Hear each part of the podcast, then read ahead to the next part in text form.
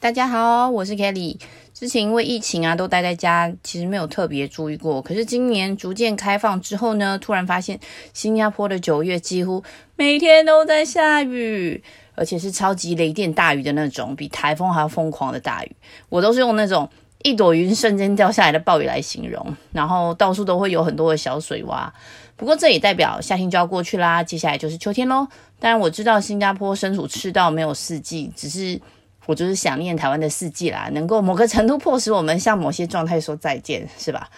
以前每年十月都会做一个那个，就是隔一年的计划，然后还有很可怕的预算，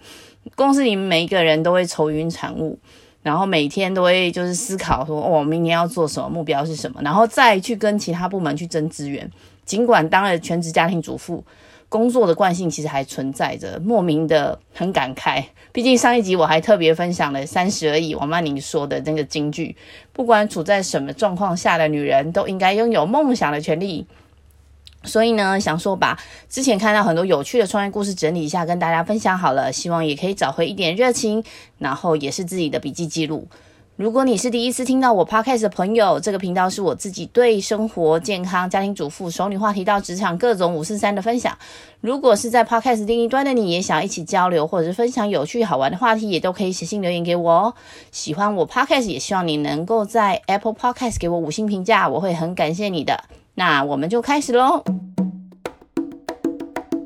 一般讲到创业，多半的人就会想到 Facebook 啊、Google 啊这些矽谷的科技大公司。最近最红的，应该就是连老高跟小莫都有提到他，号称最接近神的男人，还说他很可能就是外星人。是的，就是 Elon Musk，他可是一个连续创业家呢，因为他故事真的很强。嗯，随便 Google 一下就会知道他很多故事，比如说他是出生在南非啊，从小被霸凌，然后十二岁的时候他就设计电脑游戏，十七岁他就自己一个人移民到加拿大。然后那时候我觉得网络应该还不算发达，他可以自己完成这件事，真的很强，而且还不会被骗，知道吗？然后二十四岁的时候，他创立 Zip2 软体公司，卖给 Compaq。二二十八岁已经身家破亿，这些很夸张的小说情节已经就算了，因为他后来跟他弟弟成立了 Payment Company X.com。后来他在三十岁的那年跟 Peter Thiel，然后还有另外一个 co-founder 呃，他们一起建立了 Com。啊，Confinity 这家公司合并起来就成为了 eBay。那隔一年，就二零二二二零零二年，他以十五亿美金把 PayPal 就卖给了 eBay。这真的是，我觉得就是 Oh my God，因为太强了。后来他拿，他就拿了一亿美金，然后成立了现在大家都耳熟能详，而且还写下人类太空史的 SpaceX。其中一个大家比较知道就是星链机。专案这个 Starlink，因为我之前因为工作的关系，在零三年的时候，我知道 Motorola 有一个卫星电话的计划，它的计划其实是目的让整个地球的通讯无死角，因为你知道很多人去爬山啊，可能就是收不到讯号嘛，所以这个卫星电话的这个这个计划就可以解决这个问题。我自己个人是超级认同这个愿景，也觉得很酷。可是因为那时候 Moto 在建制，在提出这个计划的时候，卫星成本的建制成本还是太高，然后 Moto 也不敌其他通讯设备啊，然后还有手机品牌的竞争，然后就没落了。然后在一九年开始建设这个星链专案的时候，它其实是一个低轨网络卫星系统。我知道的时候，我就觉得很雀跃，因为哇，就是零三年，就是快二十年前的的梦想或者愿景，竟然有可能成真。然后，anyway，反正后来 Elon Musk 还还投资了 Tesla。然后，二零零二零二零年的时候，他九月在富比士全球已经排名第三。然后之前大家可能很清楚，就是 Amber Heard 跟 Johnny Depp 的离婚案件，他也有也也不能说参咖啦，就是还被卷入进去。Elon Musk，我觉得他在每一个人生阶段有很多不同的际遇，然后有不同的成就。By the way，他还有六个小孩，所以是不是真的很像神？但我们先撇开 Elon Musk 这神人夸张的案例，因为我们都知道嘛，就是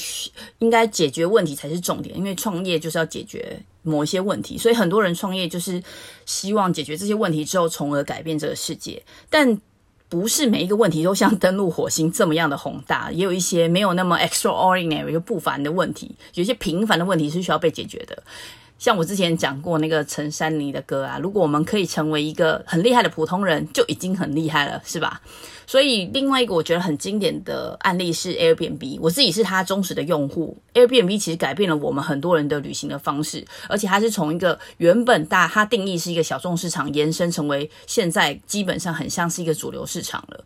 在很多创业课程或者是分享里面，就会有人去提到 Airbnb，因为它的 pitch deck 很厉害。就会这个 pitch deck 就是所谓创业家需要向创投募资的这些投资人的简报档案。然后它 Airbnb 就是它的 pitch deck，就是很多创业家 pitch 的范本，就是一个 template。可能很多人读了 Airbnb 的故事，但还是有些人不知道。我就简单的说一下好了。二零零七年九月的时候，就是两位创创办人，他还没有成为很厉害的普通人，他们当时还是普通。人已经快要穷途末路，然后缴不出房租，他们就知道说，诶，San Francisco 即将有一个很大的 event，它是 Industrial Designer Conference，那时候就会让饭店整个就是爆满，一房难求。所以为了要筹钱嘛，其中一个创办人就提议说，那要不我们让一些年轻的设计师，他们可能没有太多的讲究，来他们租的房子里面住四天，这样子我们就给他气垫床，然后还有那个早餐，这样可以让他们就是赚一点钱嘛。所以他们就弄了那个 Air Matrix，然后还有一些 Cereal，然后再建了一个简单的网站，然后提供相关的资讯。当然创业没有那么简单，他们后来因为就是以为这样成功之后就继续经营嘛，可是因为生意太惨淡了，他们就只好。灵机一动，然后把早餐的麦片包装刻制化。那时候就是有总统选举嘛，把这些头像标语放在他们的那个 那个早餐的包装里面。没想到这个创意让他们就基本上好像快要还清他们的债务。同时间让他们一炮而红，所以后来 Y Combinator 的 Paul Graham 他看到了嘛，他就引导他们，希望就是在二零零九年的时候重新去检视客户的需求，那他们就重新设计公司提供的服务跟产品，然后也重新定位了他们自己的商业模式。到现在，其实我觉得这个这个呃 iteration 还是不断的在进行，就是不断的改善用户的体验，提出更多的服务，让旅行的人有很多不同的体验。然后二零二零年十二月，他们就成功的在 Nasdaq 上市了。那还有另外一个我最近看到的一个夫妇叫 Bastian，太太叫做 Angie，先生叫 Dan。Angie 其实是一个护士，他是负责照顾精神病患，他大概二十八年的资历。那创业一开始的前十年呢，他其实都一直是这种兼职的状态，就是他一边当护士一边创业。那 Dan 他是一个高中老师，他是教社会跟西班牙文。那二零零一年的时候，Angie 就有四十岁。Dan 三十三岁，两个小孩，一个三岁，一个五岁，两个人他们其实没有任何的商业经验，因为你知道护士跟老师他们都很专注自己的专业嘛。不过他们自己很重视孩子的品格教育，所以呢，为了要教小朋友要脚踏实地，然后去工作的那个价值，他们就心血来潮的花了一万块美金，在网络上买一个做爆米花的设备。然后就想着，嗯，那我们就每一个周末带着小孩子，就是做爆米花，然后拿去卖，让小朋友知道说工作的价值是什么。那如果真的能够赚到外快的话，就当做是孩子上大学的基金。所以呢，一家四口他们就在自己的车库里面买，就是用那个买来的设备啊，然后自己有的食谱，很简单原料就开始做爆米花，然后就取取一个很简单的名字叫 Angie's Popcorn。创业两年后呢，Dan 就那时候二零零三年，Dan 就辞去了教职，他就 full time 在做这个创业。二零零五年就哇，公司就很快起飞了，然后有很多大型通路就找上他们这家公司。那创业十年后，就是公司的营收已经是。来到一千一百万美金，这时候 Angie 他就是要想要成长嘛，他们他辞去了他护士的工作，全职投入。可是因为公司赚钱，但其实很多东西他们还是不懂，所以如果为了要持续成长，他们必须要有更多的资金跟专业。那其他的一些就是 capital 的呃投资人入股之后，就协助他们建立他们的销售团队、行销策略。那他们的营收就非常疯狂的从一千一百万美金直接飙到七千八百万美金。就是整个六七百 percent 的成长，所以他们就的确见识到了专业的力量。那后来有其他的投资人，然后协助他们打造品牌，精进他们的业务团队，所以他们就真的可以理解到这些所谓的投资者不只是资金，他们还可以把他们事业的 know how 带进来，引进这个团队，让这个事业更更厉害这样。那二零一七年的时候，据传就是那美国的一个食品大厂买下了他们的这个小生意。那从原本的一万块美金一直到两亿五千万，我觉得真的还蛮强的。当然，有的人会说创业就年轻人的事啊，我们都四十好几了，白发苍苍，根本就不可能。不过刚刚讲那个爆米花创业的那个主人翁 Angie，其实他就四十岁才才创业的。然后还有另外一个，我觉得我还蛮喜欢的故事，然后可能许多人都知道，因为零九年的时候有一个电影，就还蛮可爱的，叫《美味关系》（Julie and Julia），它就是另外一个四十岁后女生的创业故事。《美味关系》这个电影的背后，其实就是根据传奇厨神茱莉亚·柴尔德的生平来做的。那她本来就是这个传奇厨神的职志，她是要当一名女性小说家，所以她很会写作。可是因为她的先生被派驻到法国嘛，那时候她已经四十岁他，就报名了法国的蓝带厨艺学院。那她报名了一年的专业课程，可是因为她的朋友要出食谱书嘛，就跟他们一起准备。为了宣传她那本书，她就开始上节目，结果大受好评。那节目呢，就帮她开了一个新的节目。那 Julia 的烹饪之涯就开始很厉害。可是那时候她已经超过五十岁了。然后另外一个是 Lululemon，有上瑜伽课的朋友应该都会知道这个品牌。创办人是一个男生，叫做呃 Chip Wilson，他是一九九八年创立的这个运动休闲公司。他创立的时候，创办人已经四十二岁。他发现的问题其实就是为什么瑜伽老师都是穿着跳舞的服饰来教瑜伽呢？其实这真的是好问题，因为我很久之前在学瑜伽的时候，的确就发现他好像穿着热舞社的那种衣服来教。所以人家真的很有商业头脑，一股脑他就发现这个问题之后创立这个品牌。现在可是市值三百七十四亿美金，已经超过 Adidas，是全球第二的运动品牌。那讲这么多洋人的故事，就是西方的故事，其实有蛮多华人的故事可以跟大家分享。像是很多女生可能都知道鼎鼎有名的婚纱婚纱品牌 Vera Wang，她在成为这些很高级的婚纱定制的品牌之前，其实她是一个。呃，花式的溜冰选手，他做了十三年。后来他去 Vogue 当时尚编辑，就是 Vogue 是杂志嘛，他当十六年的美国版的这个这个 Vogue 的杂志的时装编辑，很厉害。可是因为他等不到总经理，呃，对，总编辑的位置，所以他后来就跑去 Ralph Lauren。那一九八九年，因为他自己订婚嘛，结果他找不到自己想要的理想的婚纱，然后也。因为这样而察觉了商机，开始设立他自己的品牌，开设自己的精品店。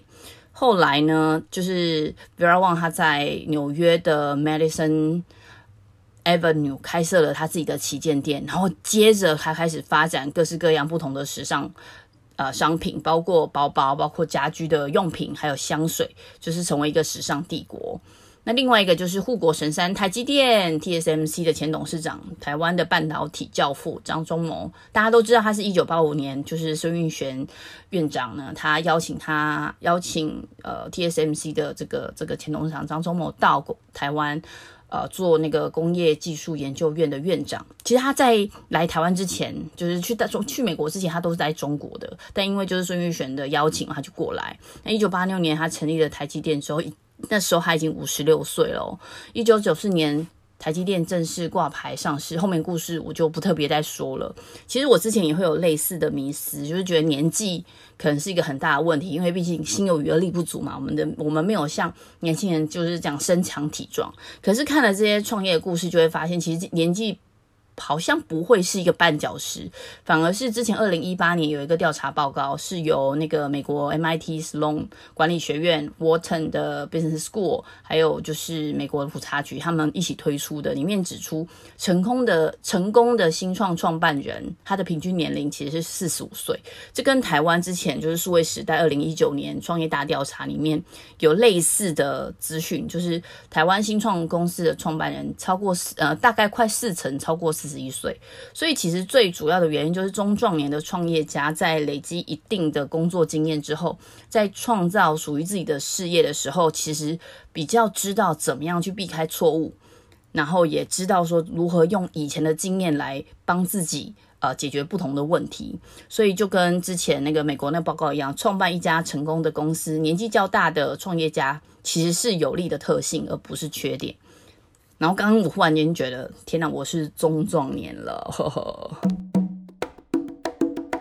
每一个创业故事的主人翁，其实原本都是普通人，跟我们一样，但他们把自己的人生故事写得很像传奇。每一部传奇就是一个普通人冶炼冶炼，成为一个很厉害的普通人。这一路上绝非我们大家看到就是听故事那样看起来的风和日丽。每一个人的传奇冶炼过程，其实就像打铁一般的。历经挫折，可是，在他们的眼里，每一个挫折跟挑战都赋予了更多的能力，让他们可以去战胜各种不可能。比如说，看着 Julia Child 的人生，他可以很乐观的说：“我的人生五十岁才重新开始。”那我们自己呢？怎么可以再有借口，任由我们原本有的梦想离我们而去呢？所以，如果人生是一个宴会，Julia 的宴席肯定是非常非常的精彩，越品尝越美味。